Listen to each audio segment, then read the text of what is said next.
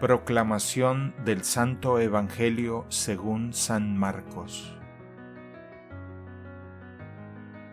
En aquel tiempo, al desembarcar Jesús, vio una numerosa multitud que lo estaba esperando y se compadeció de ellos porque andaban como ovejas sin pastor, y se puso a enseñarles muchas cosas.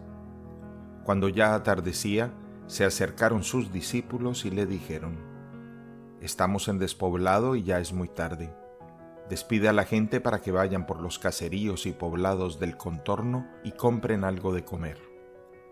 Él les replicó, denles ustedes de comer.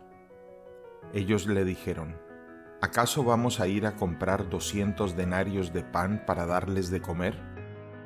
Él les preguntó, ¿cuántos panes tienen? Vayan a ver. Cuando lo averiguaron, le dijeron, cinco panes y dos pescados. Entonces ordenó Jesús que la gente se sentara en grupos sobre la hierba verde y se acomodaron en grupos de cien y de cincuenta.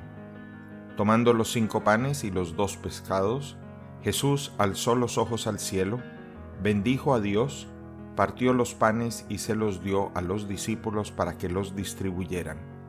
Lo mismo hizo con los dos pescados.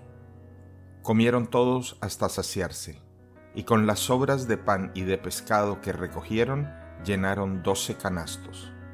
Los que comieron fueron cinco mil hombres. Palabra del Señor.